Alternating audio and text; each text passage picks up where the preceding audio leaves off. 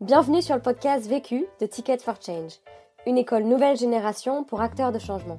Dans ce podcast, tu entendras des personnes qui ont décidé d'utiliser les 80 000 heures de leur vie qu'ils vont passer au travail pour contribuer à la résolution des enjeux sociaux et environnementaux d'aujourd'hui. Ils ont soit créé leur propre projet, soit rejoint un projet existant. Leur point commun à tous, ils construisent une carrière qui a du sens et de l'impact.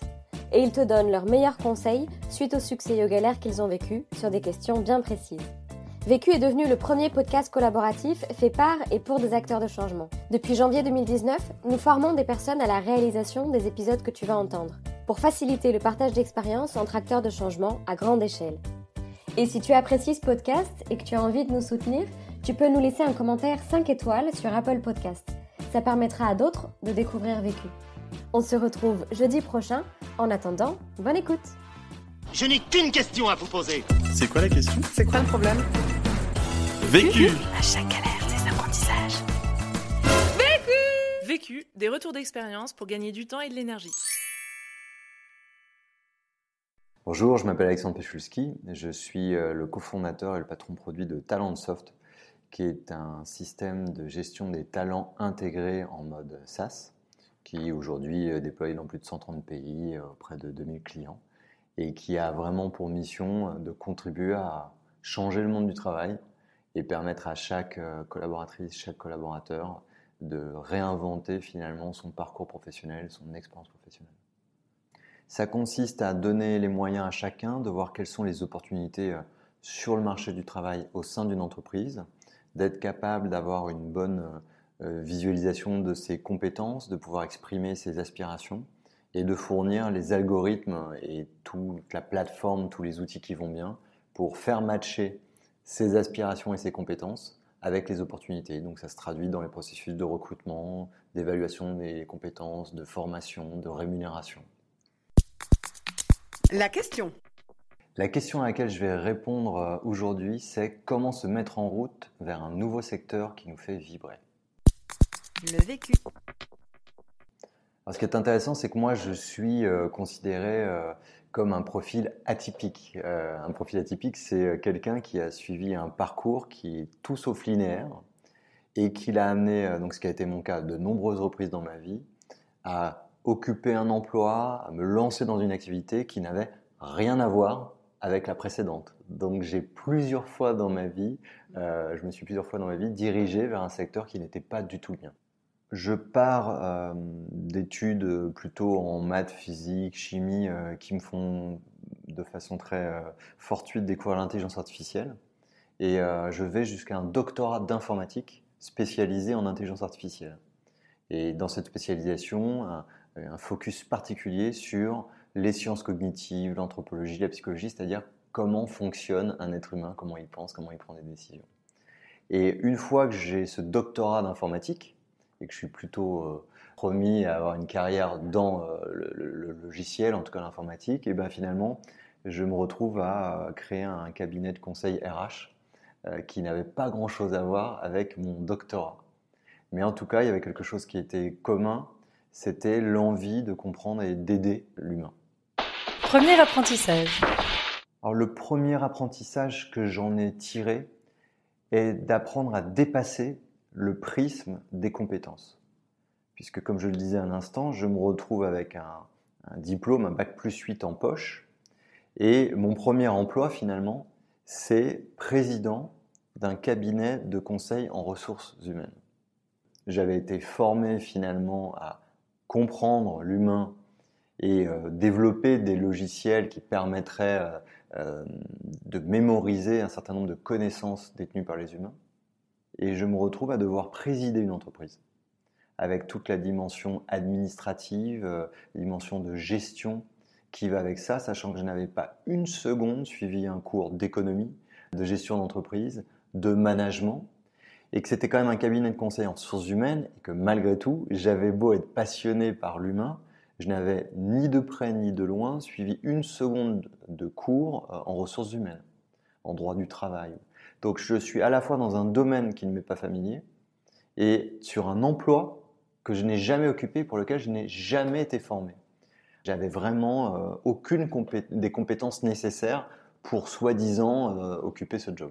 quand euh, on, a, on a très envie de quelque chose et que l'on est quelque part juste assez confiant pour se dire que ça vaut la peine d'essayer, face à chaque problème, on essaye de façon très pragmatique et avec un maximum de bon sens de trouver des solutions.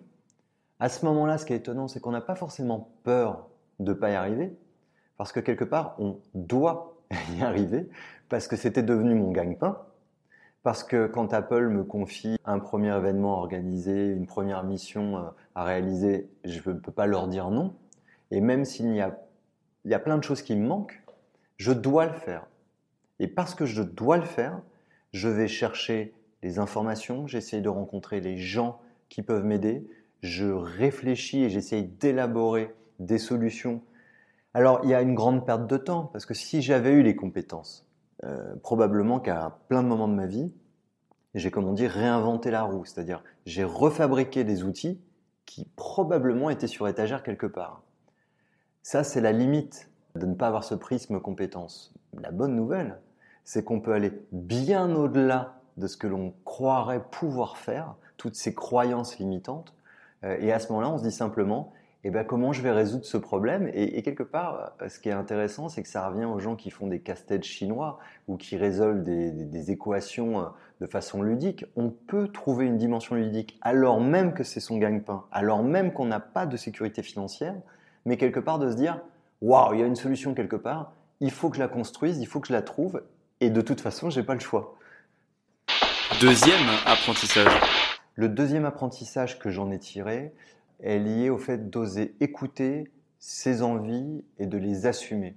Donc c'est complètement lié à, ce que je disais juste précédemment. Au moment où il est question que je prenne la présidence de ce cabinet de conseil en ressources humaines sur un domaine que je ne connais pas bien et sur une fonction que je n'ai jamais occupée et pour laquelle je n'ai pas les billes, je ne me pose aucune question. Alors il y a deux, possibilités. Soit je suis idiot et j'aurais dû m'en poser et je ne l'ai pas fait. Soit ça répond tellement à quelque chose qui est profond chez moi, qui est à la fois de devenir un entrepreneur, un chef d'entreprise et donc à d'avoir l'opportunité de créer mon expérience professionnelle. Donc ce qui était quelque chose d'indispensable pour moi puisque tout mon environnement euh, social, familial me montre que le travail, ça ne peut pas être 10 heures par jour pendant 45 ans à juste gagner sa vie pour attendre le soir les vacances ou la retraite pour commencer à la vivre, sa vie. Donc pour moi, à ce moment-là, je dirais même pas que j'avais envie de faire ça, j'avais envie, c'est plutôt que ça n'était pas une option que euh, de suivre la voie euh, de mes parents et de tout ce que j'avais vu, qui était une voie plutôt euh, où le travail est un asservissement. Et de l'autre côté, eh ben, répondre à cette euh, opportunité de création d'entreprise, c'est la possibilité de venir travailler sans horaire, sans les contraintes qu'une entreprise ou un manager me fixerait, sur des sujets euh, que je décide de prendre comme étant mes sujets. Alors bien sûr, quand on crée une entreprise, on n'a pas le choix de tous ses clients au démarrage. Mais quand on est guidé pour le coup par rapport à un intérêt profond qui était pour moi justement eh ben de changer un peu le rapport que les gens avaient au travail et leur permettre d'exprimer pleinement leur talent, je ne sais même pas si je parlerai d'envie, je parlerai plus d'évidence. À un instant donné, il y a quelque chose qui apparaît comme une évidence, et quand cette évidence vous permet de, régler euh, toutes vos peurs, y compris l'environnement de travail, d'aménager un bureau avec le très très peu d'argent que j'avais, mais de façon d'une façon qui me ressemble, qui correspond à mes valeurs, où chaque matin j'arrive dans un lieu où je me sens bien, où je ne me demande pas qu'est-ce que je fais là, avec euh, des modes d'interaction qui sont les miens, euh, en tutoyant plutôt les gens qu'en les vous voyant, bref. La société ne nous pousse pas à nous connaître. Parce que le problème, c'est que quand on se découvre et qu'on se rend compte que on n'a pas envie de vivre comme ses parents ou comme son environnement proche, on a un gros mal de tête, c'est comment on va faire. Et en réalité, il y a une forme de... Ma réponse va être un peu candide, mais c'est simplement d'avoir le courage de dire de quoi j'ai vraiment envie et de devenir à l'écoute, de se mettre à l'écoute de soi-même. En fait, c'est assez dur de se mettre à l'écoute de soi-même parce que on nous l'apprend pas et les réponses peuvent nous faire peur. Mais si on ne le fait pas, j'en suis persuadé, toute notre vie, on est tordu. Et encore une fois, si j'avais dû travailler dans une entreprise avec des horaires, dans un habit qui n'était pas le mien, euh, à répondre à des directives de quelqu'un qui ne me semblait pas pertinente. J'aurais été tellement loin de qui je suis, de ce que les Japonais appellent l'ikigai, la rencontre entre ce qu'on aime faire, ce qu'on sait faire, ce pourquoi on peut être payé, ce dont le monde a besoin, que bah, c'est exactement, et j'en connais beaucoup malheureusement, qui ont un ulcère à 45 ou 50 ans parce qu'ils sont tellement tordus, il y a une telle torsion entre qui ils sont et ce qu'ils font, que le corps, quelque part, tombe malade. Euh, et le burn-out, ce n'est que le mot moderne pour des choses qui existent depuis toujours, de gens malheureux au travail qui finissent par devenir déprimés. Et donc, oser être à l'écoute de soi, quitte à se dire waouh, ça va pas être simple, comment je vais faire, j'ai un sacré mal de tête, peut-être, mais il vaut mieux avoir ce mal de tête, mais au moins savoir qu'est-ce qui nous rendrait heureux, que de faire l'autruche et de se mentir toute sa vie. Très concrètement, à un instant de ma vie, je me regarde simplement qu'est-ce qui me rend heureux, quels sont les moments où je suis heureux dans ma vie? Et je me rends compte que ce sont des moments euh, beaucoup liés d'ailleurs à, la pop culture, c'est-à-dire la musique, euh, l'art en général, le, cinéma, c'est-à-dire des choses où il y a de la créativité, où il y a de l'étonnement, où il y a du partage. Euh, j'aime pas beaucoup le cinéma seul parce qu'en sortant, on a envie de partager. Je me rends compte que c'est les voyages où j'aime me perdre. Et me perdre, ça veut dire que eh ben, je vais découvrir euh, des nouveaux sentiers, des nouvelles cultures. Se perdre, c'est aussi prendre le risque de galérer. Mais je me rends compte que ces galères sont très très peu de choses à côté de tout ce que ça va me permettre de découvrir. Et d'ailleurs, ce qui est amusant, c'est que de façon très commune, on se souvient de quoi comme les meilleurs souvenirs de vacances? Des galères. Et donc, en fait, en se rendant compte de ça, je me dis, donc, je ne peux pas, pour gagner ma vie, être dans un environnement où je ne me perdrai jamais, où il n'y aura pas de créativité, où je ne partagerai pas des choses avec les gens et je travaillerai seul. Et ça devient comme une évidence que je dois créer mon expérience et je dois permettre aux gens de créer la leur. Mes envies, c'est vraiment d'aider euh, les gens à colorier leur quotidien et trouver des facteurs d'épanouissement entre 9h et 19h, pas uniquement après 19h ou le week-end. C'est de créer assurément plutôt que d'exécuter les idées des autres, mais de créer des nouvelles idées, de créer des nouvelles solutions et définitivement de le faire en équipe, en bande, parce que rien ne me rend plus heureux que de voir cette fulgurance partagée dans les interactions entre des gens. Et c'est vraiment l'équipe avant tout, cette notion de vivre en communauté, qui est au sommet de ce qui compte pour moi à ce moment-là. Troisième apprentissage. Le troisième apprentissage que j'en ai tiré est d'être très réceptif aux opportunités, aux signaux, euh, aux, moindres petits finalement euh, indices que nous laisse la vie, euh, la vie de tous les jours. Parce qu'en réalité, tout ce que j'ai fait dans ma vie, je ne peux pas vraiment dire. Donc c'était tout à fait orienté par une envie, donc une aspiration globale et, et, au contraire un refus d'un certain nombre de choses. Mais la façon dont ça s'est déroulé, je, n'en suis pas maître, je n'en ai pas été maître. Ma première entreprise, je l'ai cofondée avec quelqu'un qui m'avait initialement demandé de faire le site web de son entreprise. C'était un coach en entreprise qui avait 15 ans de plus que moi. Et en voulant faire son site web, eh ben forcément, je lui ai posé des questions sur ce qu'il faisait. Et c'est en posant des questions sur son activité que je me suis rendu compte que son activité, eh ben, c'est ce que j'avais envie de faire aussi.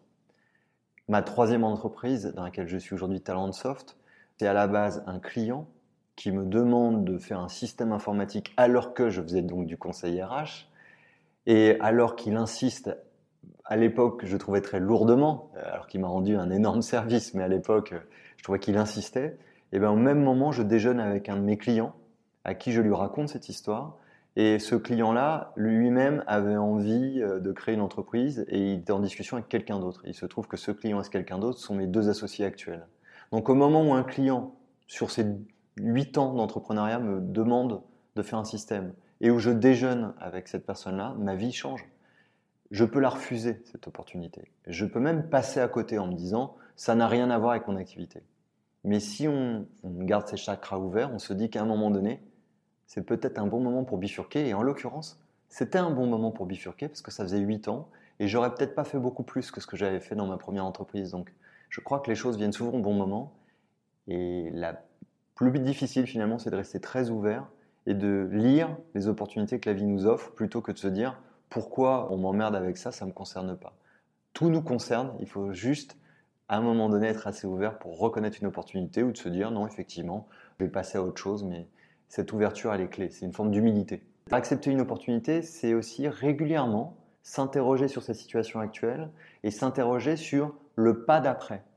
Peut-être que ce pas d'après vient dans 10 ans, dans 5 ans ou dans 10 jours, mais ce n'est que parce qu'on a cette forme d'introspection, de réflexion, que quand une opportunité arrive, on a notre grille de lecture et on se dit, cette opportunité ne correspond en rien à mon analyse de la situation actuelle et peut-être d'une tendance de demain, ou au contraire de dire, ça résonne complètement avec les questions que je me pose aujourd'hui. Donc on a un devoir, pas de faire venir l'opportunité, mais de construire une grille de lecture. En fait, pour identifier une opportunité, il y a quelque chose de tout simple. Si on prend l'exemple d'un Deliveroo, à un moment donné, quelqu'un en avait marre de mal manger en, commandant un domicile. Ou Travis Kalanick, le patron du beurre, en avait marre d'attendre un taxi plus de 5 minutes. Moi, j'en avais marre que euh, le travail, encore une fois autour de moi, soit vécu de façon si douloureuse.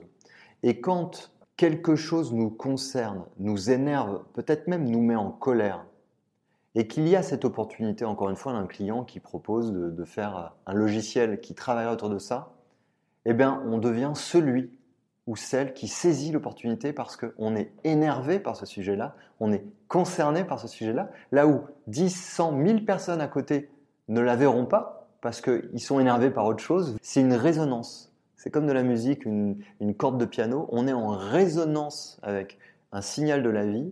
Et je crois que c'est ça le cœur, euh, quelque part, d'une vie. C'est d'être à l'écoute de son cœur, de cette vibration intérieure qui ne vibre que quand la vie, à un moment donné, nous présente quelque chose qui nous concerne nous. Être énervé, être en colère, c'est le signal que quelque chose nous concerne nous et pas quelqu'un d'autre. Et il faut être à l'écoute de ça parce que c'est la seule façon de conduire sa vie à soi et pas celle du voisin. Le quatrième apprentissage que j'en ai tiré est vraiment d'accepter de faire des erreurs et faire appel au talent des autres. Parce que la condition pour se mettre en route vers un nouveau secteur, un secteur qui nous fasse vibrer, c'est d'accepter, comme je le disais sur les voyages, qu'on va se perdre souvent, beaucoup, qu'on va se faire peur, parce que par essence, on n'a pas les armes, on n'a pas les rênes, on n'a pas les bonnes pratiques, on n'a pas le mode d'emploi du secteur qu'on va découvrir. Donc on se retrouve en permanence à ne pas savoir répondre à une situation. Quand je dois organiser pour une des premières fois un grand séminaire de team building qui visait à définir une stratégie d'entreprise et autres. On décide de le faire à Versailles. Il y a 80 euh, personnes. J'ai pensé à tout, sauf au bus qui devait prendre le lendemain matin ces 80 personnes pour les emmener d'un point A à un point B. Et le programme était magnifique. J'ai juste oublié le bus. Quelqu'un qui est dans l'événementiel ne commettrait pas cette erreur qui est une erreur de débutant, qui paraît grotesque. Mais moi, j'avais pensé à tout le reste mais j'avais pas de checklist, j'avais pas quelqu'un qui m'aidait. Donc c'est une erreur grossière. À un moment donné, je peux aller voir le client en disant j'ai fait une connerie, qu'est-ce qu'on fait? Je peux lui mentir. Et j'ai pas décidé de lui mentir. J'ai dit j'ai oublié, on a un problème, on va trouver quelque chose. Et du coup, on a fait d'aller à pied d'un point A à un autre point, qui n'était pas le point B mais le point C, un élément du team building lui-même. Bref, ce qui nous importe ici, c'est d'avouer qu'on ne sait pas, parce que si on ne le fait pas, on devient à ce moment-là un usurpateur, un menteur. Et le nouveau job, c'est comme le bureau des légendes, ça va consister à faire croire qu'on est quelqu'un d'autre, à se faire passer pour quelqu'un qui maîtrise alors qu'il ne maîtrise pas. Au contraire, quand on est très humble, les gens naturellement ont tendance à venir vous aider.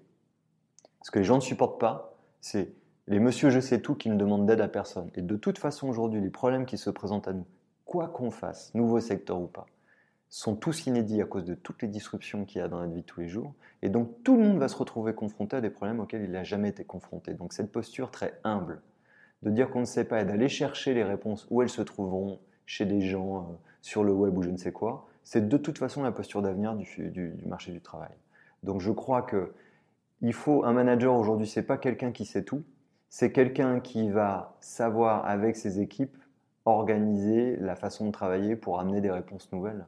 Et donc cette posture, c'est une posture très humble, qui est l'inverse de ce qu'on nous a fait croire, qui est la posture de surhomme qui sait tout et qui a réponse à tout. Conseil pour gagner du temps. Meilleur conseil que je puisse donner pour gagner du temps, c'est d'accepter très humblement le fait que l'on va en perdre sûrement beaucoup à se mettre sur un nouveau secteur parce qu'on va probablement recréer des choses qui se font déjà mais je suis persuadé que ça permet quand même d'aller plus vite que sans arrêt bâtir sa vie en fonction de croyances limitantes, sans arrêt vouloir tout apprendre et tout savoir avant de démarrer quelque chose, parce que de toute façon, c'est impossible. Conseil pour gagner de l'énergie. Le meilleur conseil que je puisse donner pour gagner de l'énergie, c'est de ne pas perdre une seconde à prétendre être quelqu'un que l'on n'est pas et faire quelque chose qui ne nous concerne pas. Parce qu'à ce moment-là, là, c'est pas qu'on perd de l'énergie, c'est qu'on ne peut pas en avoir durablement. À l'inverse, dès qu'on est motivé par quelque chose, on se retrouve avec une énergie euh, qui peut permettre de déplacer les montagnes. L'autre question.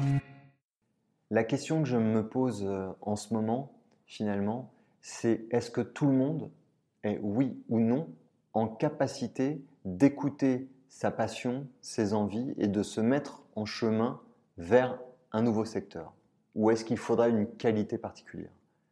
Et je crois que finalement, la réponse à cette question, c'est que évidemment, selon les contraintes qui pèsent sur notre vie, on a plus ou moins de marge de manœuvre pour prendre des risques, mais je suis persuadé, intimement persuadé, que toutes et tous, autant qu'on est, le plus grand risque de notre vie aujourd'hui, c'est de ne pas en prendre ou à minima de prendre le risque de vivre la vie de quelqu'un d'autre et assurément d'être malheureux à la fin. Donc je crois que ça vaut la peine de se poser la question de savoir qu'est-ce qu'on peut faire, même si c'est pas beaucoup, on doit se poser la question. Vu, Vécu. vaincu. Pour plus de vécu, clique vécu.org. Je voulais te dire, euh, tu sais, on, on a tous nos petits problèmes. Vécu by Ticket for Change. Bienvenue sur Vécu de Ticket for Change, le premier podcast collaboratif fait par et pour des acteurs de changement. Dans ce podcast, tu entendras des témoignages de personnes qui ont décidé d'utiliser les 80 000 heures de leur vie qu'ils vont passer à travailler pour contribuer à la résolution des enjeux sociaux et environnementaux d'aujourd'hui. Ils te partagent leurs meilleurs apprentissages suite aux succès et galères qu'ils ont vécus. Ce podcast a été réalisé par Camille, ancienne responsable marketing chez OE, une marque lyonnaise et engagée de vin bio. Elle est aujourd'hui à la recherche d'un nouveau challenge dans le secteur de l'innovation sociale. Si tu souhaites toi aussi réaliser tes propres podcasts, rendez-vous sur notre site ticketforchange.org où tu trouveras l'accès à notre formation en ligne. Et si tu apprécies Vécu, n'hésite pas à nous laisser un commentaire et une pluie d'étoiles sur Apple Podcast. À jeudi prochain et bonne écoute. Je n'ai qu'une question à vous poser. C'est quoi la question? C'est quoi le problème? Vécu. À chaque galère, Des retours d'expérience pour gagner du temps et de l'énergie. Alors, je m'appelle Marie, j'ai 28 ans et j'ai lancé ma marque Les Mécaniques Douces il y a deux ans. Donc, euh, avant, j'ai fait des études d'économie et de gestion à l'université. Et bien que j'étais passionnée par le marketing, je me suis lancée euh, en logistique parce que à l'époque, c'était un secteur super porteur avec le développement des e-commerce et tout ça. Et c'était une période où on était assez frileux, on avait peur de pas forcément trouver du travail. On nous disait souvent qu'il n'y avait pas de débouchés euh, dans tel secteur. Et donc au bout de, de deux ans et demi en, logistique, j'ai décidé d'enfin tenter ma chance et de chercher un travail qui me plaît vraiment. Donc suite à une période un peu de, de réflexion d'environ six mois, euh, j'ai lancé ma marque Les Mécaniques Douces. Les Mécaniques Douces, c'est une marque de broderie joyeuse et responsable. Donc j'ai toute une gamme d'accessoires qui est fabriquée à Paris et qui est upcyclée, c'est-à-dire qu'on revalorise des tissus qui existent déjà. Et j'ai une gamme de vêtements qui est en coton biologique et fabriquée de manière éthique en Asie. Donc la plupart de mes produits sont brodés à la main et la broderie c'est un savoir-faire qui représente bien mes valeurs parce que c'est quelque chose d'assez lent, qui prend du temps. Donc ça représente bien le slow life. Je propose aussi de personnaliser les produits, ce qui permet de faire des beaux cadeaux et c'est assez touchant car la plupart de mes clients se prennent vraiment la tête pour trouver euh, la bonne idée euh, qui fera plaisir à leurs proches. Mon produit phare, c'est un t-shirt brodé personnalisable, emballé dans son furoshiki, donc c'est un emballage en tissu réutilisable. Et euh, mon but au travers de ce packaging, c'est de sensibiliser les gens au zéro déchet. Et mon challenge aujourd'hui, c'est de passer toute ma gamme de vêtements aussi en fabrication locale à Paris et en upcycling et mon but, c'est vraiment de polluer le moins possible avec mes produits. La question. La question à laquelle je vais répondre dans ce podcast, c'est comment se réorienter et changer de voie quand on est un peu perdu? Le vécu. Après avoir forcé pendant plusieurs années dans un secteur et un métier qui n'était pas fait pour moi, je me suis sentie assez épuisée et j'en suis sortie éteinte. J'avais euh, j'avais un peu l'impression d'avoir laissé tomber toutes les choses que j'aimais avant et j'ai vraiment eu besoin de toucher le fond dans mes expériences passées pour vraiment prendre conscience qu'il fallait que ça change. Donc j'ai décidé de démissionner à ce moment-là, j'ai pris six mois pour moi où j'ai eu le temps de, où j'ai eu besoin de prendre du recul et euh, de réapprivoiser les choses que j'aimais faire. Ça m'a permis vraiment de redevenir euh, créative, chose que je n'étais plus du tout. J'ai eu une période où j'ai eu vraiment euh, beaucoup, beaucoup d'idées et ça m'a fait beaucoup de bien. Je me suis lancée rapidement dans mon projet sans trop me poser de questions. Et depuis que je me suis lancée dans les mécaniques douces, ma vie a vraiment changé et je me sens beaucoup plus épanouie dans ce que je fais et surtout je me sens je me sens active et plus passive de ma vie. Premier apprentissage. Mon premier apprentissage, c'est faire le bilan des expériences passées. Alors, moi, pour ma part, pendant cette période de six mois, j'ai eu la chance d'être accompagnée et j'ai fait deux programmes différents. Un programme qui s'appelle Oser son potentiel, qui est un séminaire qui est vraiment euh, qui cible à, retrouver ce qui nous anime et vraiment trouver son, sa mission de vie, qui peut ensuite euh, qui peut s'illustrer par plein de choses différentes. Euh, il faut vraiment retenir que bah, on n'a pas juste euh, un métier, euh, il y a plein de choses qu'on peut faire, il faut vraiment juste trouver ce fil directeur un peu qui va, qui va nous animer tout de notre vie. Et j'ai rejoint aussi une association qui s'appelle le réseau Primaveras et qui accompagne des personnes, toutes de profils très très différents, qui veulent se réorienter. Et là, c'est vraiment pour euh, nous aider à construire un nouveau projet. C'est vraiment important de d'abord faire, euh, faire le bilan, prendre du recul. Moi, je suis vraiment ressortie éteinte de mes expériences passées. Et j'avais besoin du coup de me reconnecter aux choses que j'aime. Et donc ça, ça peut prendre un peu de temps. C'est vraiment important d'ouvrir les champs des possibles en envisageant tout, euh, tout ce qu'on pourrait avoir envie de faire, même les choses qui sont complètement euh, irréalistes, euh, impensables, parce que juste ce qui est important, c'est de, d'en tirer des informations, de pas voilà rester dans une dans une case, mais de se dire que tout est possible et ça doit vraiment être une période très positive avec beaucoup d'espoir où on se dit que ben en fait on va on va se lancer dans quelque chose qu'on va qu'on va vraiment aimer faire et ensuite, la troisième étape, ça va être vraiment de, faire des choix. Donc du coup, de, faire des choix par rapport à sa vie euh, en ce moment, de, nos priorités, de ce qu'on a envie de faire. Et donc du coup, supprimer euh, les choses qui sont pas réalisables et voilà, choisir un projet qu'on a envie de tester. Euh, et ensuite, bah, le principal, c'est de se lancer et d'essayer.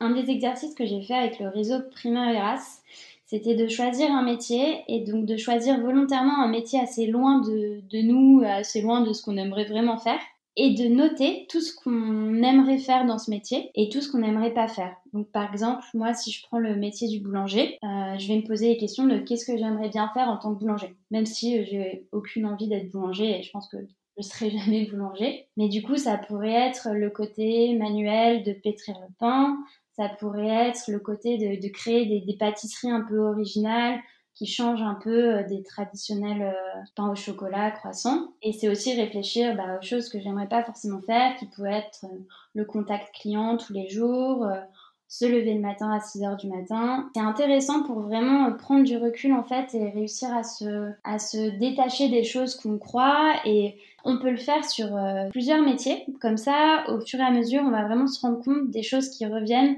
qui sont assez euh, récurrentes. J'aimerais bien conseiller un podcast pour euh, des périodes comme ça de réflexion et c'est le podcast Change ma vie. Donc il y a plusieurs épisodes sur la loi de l'attraction que je trouve hyper hyper intéressants et qui sont pleins de bon sens. Et il y a un exercice que j'ai particulièrement apprécié et qui m'aide beaucoup dans la vie de tous les jours. Et il faut savoir que bah, je continue encore à chercher les choses que j'aime, euh, les choses dans lesquelles j'ai envie de me lancer, etc.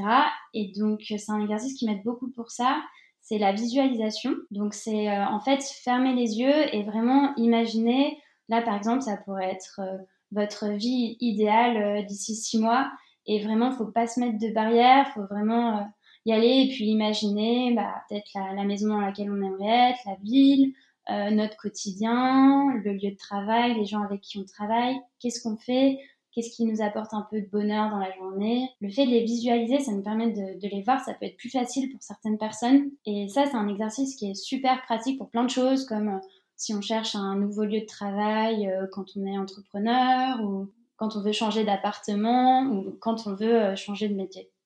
Deuxième apprentissage. Mon deuxième apprentissage, c'est se laisser guider par ce que l'on aime.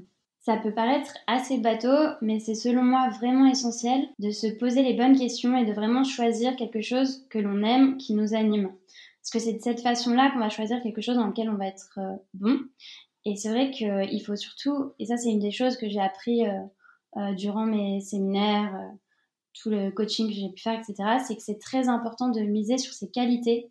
Et il faut arrêter de toujours vouloir se, se, forcer à faire des choses dans lesquelles on n'est pas bon parce qu'on se dit que c'est justement important de devenir bon dans tout ça.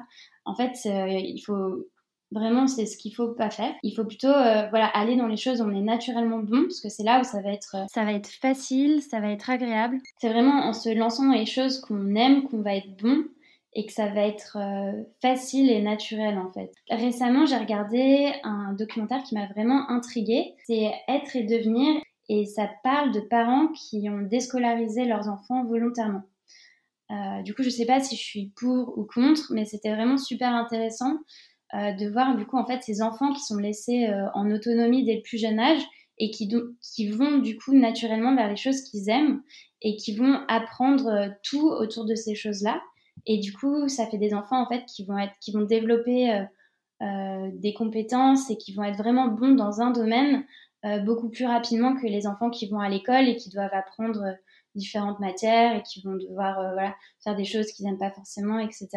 Et j'ai trouvé ça super intéressant parce que ça illustrait vraiment bien euh, ce que je pense que c'est hyper important de, se lancer dans quelque chose qu'on aime et que c'est comme ça qu'on va trouver la chose dans laquelle on va être bon. Et euh, suite à ce documentaire, je me suis vraiment pris la tête en fait à essayer de, réfléchir à toutes les choses que j'aimais faire moi quand j'étais petite parce que je me suis dit ça allait sûrement m'apporter des informations intéressantes pour moi aujourd'hui.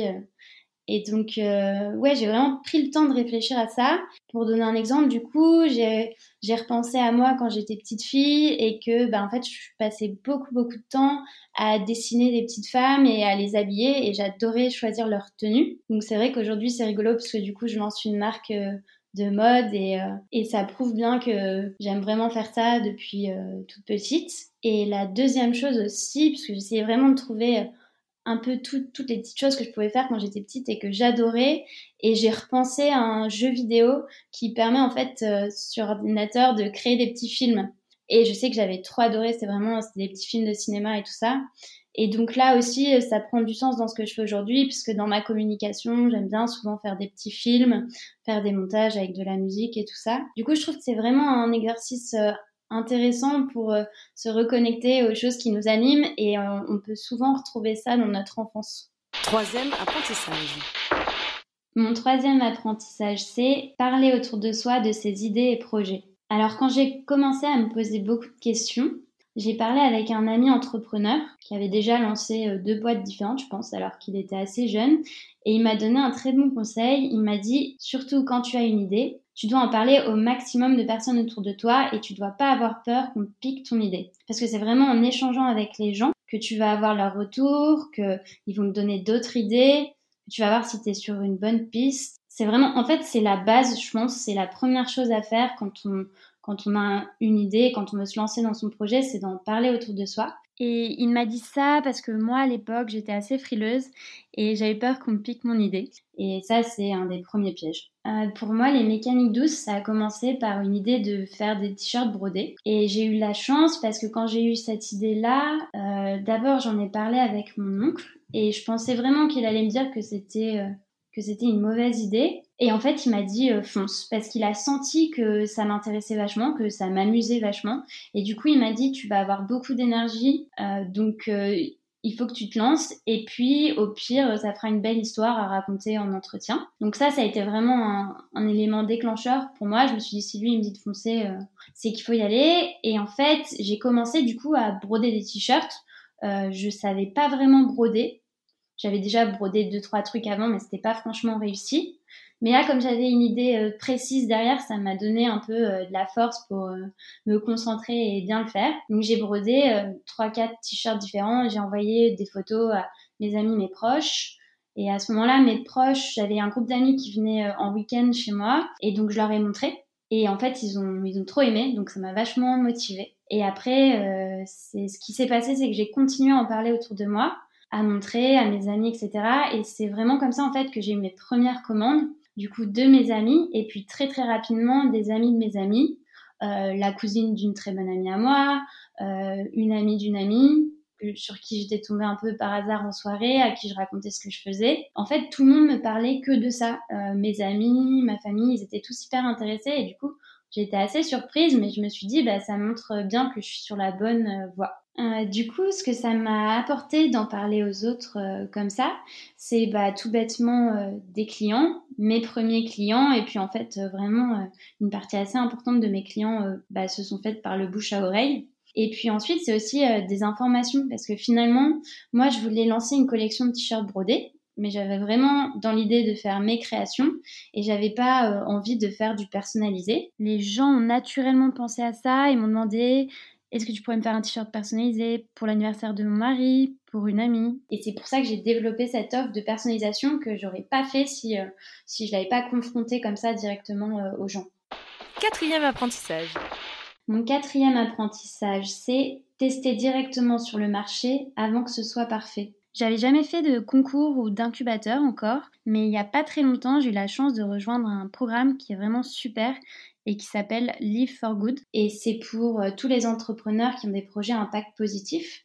Et euh, durant ce programme, en fait, j'ai appris quelque chose que j'avais fait malgré moi, qui est euh, l'effectuation. C'est-à-dire, en fait, dès que tu as une idée, il faut la tester sur le marché, il faut se lancer. Sans le savoir, moi c'est ce que j'ai fait parce que directement j'ai acheté mes t-shirts, je les ai tout de suite brodés à la main et je les ai montrés à mes amis et vraiment je pense qu'en 5 jours je les avais mis en ligne sur Etsy et du coup une, plateforme de, vente pour des créateurs et du coup j'ai directement confronté mon produit et c'est comme ça que je me suis rendu compte que c'était intéressant de proposer des, des t-shirts personnalisés, que j'ai vu un peu ce qui plaisait. Au début quand je repense au premier t-shirt que j'ai fait, ils étaient vraiment euh, loin d'être parfaits. Je savais pas encore bien broder. J'avais euh, du coup eu très rapidement l'idée de mon packaging en tissu. Je l'ai coupé moi-même à la main et ils n'étaient pas coupés forcément très droits. Euh, en comparaison, aujourd'hui, je travaille avec un atelier à Paris.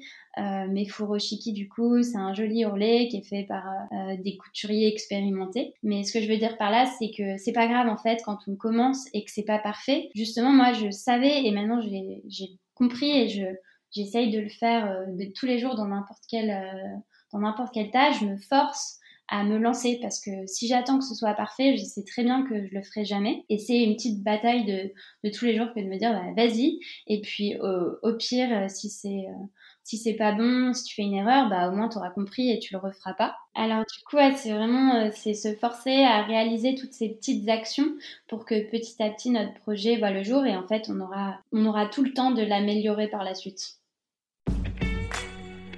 Conseil pour gagner du temps.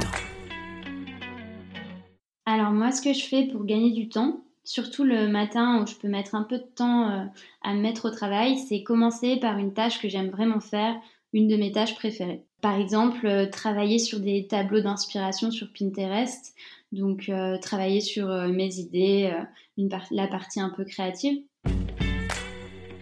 Conseil pour gagner de l'énergie. Et du coup, moi, ce qui me fait gagner de l'énergie, justement, et ben en fait, c'est ça. C'est de commencer par une tâche qui me plaît et c'est comme ça que je me. Moi, c'est comme ça que je gagne de l'énergie et que j'arrive à enchaîner sur le reste. L'autre question. La question que je me pose en ce moment, c'est comment aller toujours plus loin dans ma démarche éco-responsable. Aujourd'hui, ça aide vraiment de passer ma gamme de vêtements en fabrication locale et upcyclée. Aujourd'hui, ma gamme de vêtements, du coup, de t-shirts et de sweats, c'est du coton biologique euh, fabriqué en Asie de manière éthique. Et mon but, c'est vraiment de polluer le moins possible avec mes produits. Et du coup, le choix que je fais, parce que je pense que chaque marque de mode fait vraiment euh, un choix, choisit une bataille. Et moi, ce serait vraiment de faire de la fabrication locale et utiliser des ressources qui existent déjà, donc en, passant par l'upcycling, pour vraiment euh, diminuer au maximum la pollution et l'impact de mes produits si je fais le choix de la fabrication locale, c'est pour éviter au maximum les transports et, euh, je choisis d'utiliser des ressources déjà existantes parce que du coup, c'est euh, une grosse économie d'énergie. Et si je fais ce choix-là aujourd'hui, c'est parce que pour moi, c'est, c'est le plus simple à mettre en place et celui qui me semble le plus efficace. Vu Vécu Vaincu Pour plus de vécu, clique vécu.org. Je voulais te dire, euh, tu sais, on, on a tous nos petits problèmes. Vécu.